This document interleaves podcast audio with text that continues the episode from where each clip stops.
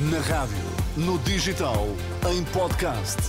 Música para sentir, informação para decidir.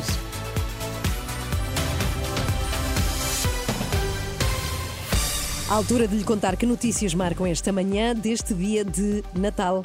Bom dia, vamos Bom lá. dia. Ao terceiro dia, a GNR registra a primeira vítima mortal na Operação Natal deste ano. Portugal precisa de mais dois centros de cirurgia cardíaca para responder às necessidades da população. Ao terceiro dia, a GNR confirma a primeira morte da Operação Natal deste ano, indicação que acaba de ser avançada à Renascença pela porta-voz da Guarda Nacional Republicana.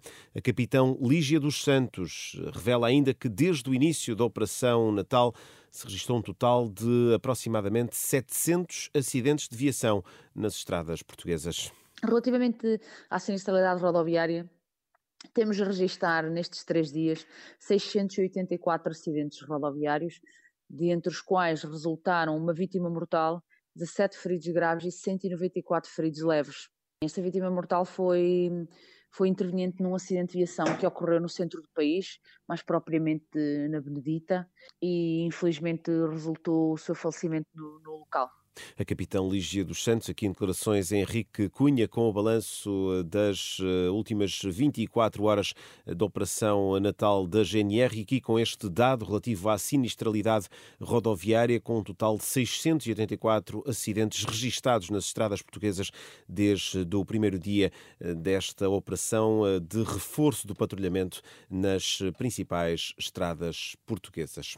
E Portugal precisa de mais dois centros de cirurgia cardíaca para reverter o atual quadro de estagnação da atividade cirúrgica. É o que se lê na proposta de atualização da rede de referenciação hospitalar de cirurgia cardíaca, cuja consulta pública termina esta segunda-feira. A falta de profissionais leva a que os utentes esperem demasiado tempo por uma cirurgia.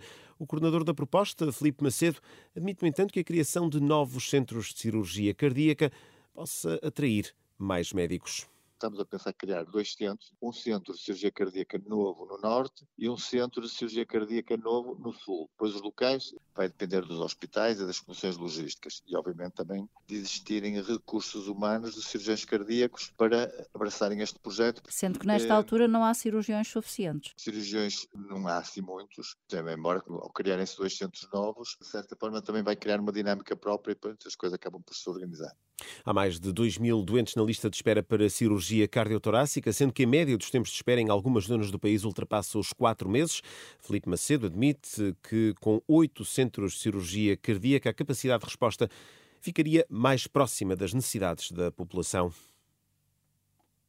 Vamos escutar uh, Filipe Macedo, coordenador da proposta para a rede de referenciação para a cirurgia cardiotorácica. Depende um bocadinho de zonas para zonas, umas, umas zonas têm mais doentes, outras têm menos um bocadinho, mas nós queremos exatamente com esta atualização da rede de referenciação ver se conseguimos que se consiga contemplar em tempo útil o tratamento dos doentes. Mas os tempos de espera são superiores ao que é esperado? Em alguns, em alguns tempos são superiores, naturalmente, são.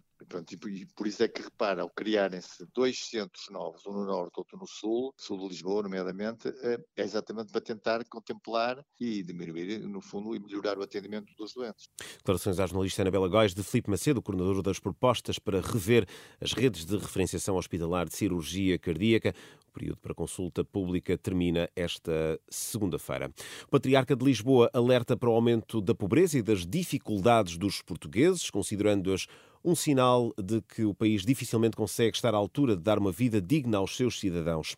Na sua mensagem de Natal, Dom Rui Valério não esqueceu as muitas famílias que têm cada vez mais dificuldades em responder às necessidades básicas. Também no nosso país, as notícias do aumento da pobreza, do número de famílias que na labuta do dia a dia têm cada vez mais dificuldade em fazer face às necessidades básicas, são sinais de um país que dificilmente consegue estar à altura de dar uma vida digna aos seus cidadãos, de lhes proporcionar os devidos cuidados de saúde e de habitação, uma educação condigna, onde haja professores e condições para ensinar e aprender, enfim, de abrir perspectivas de futuro para todos.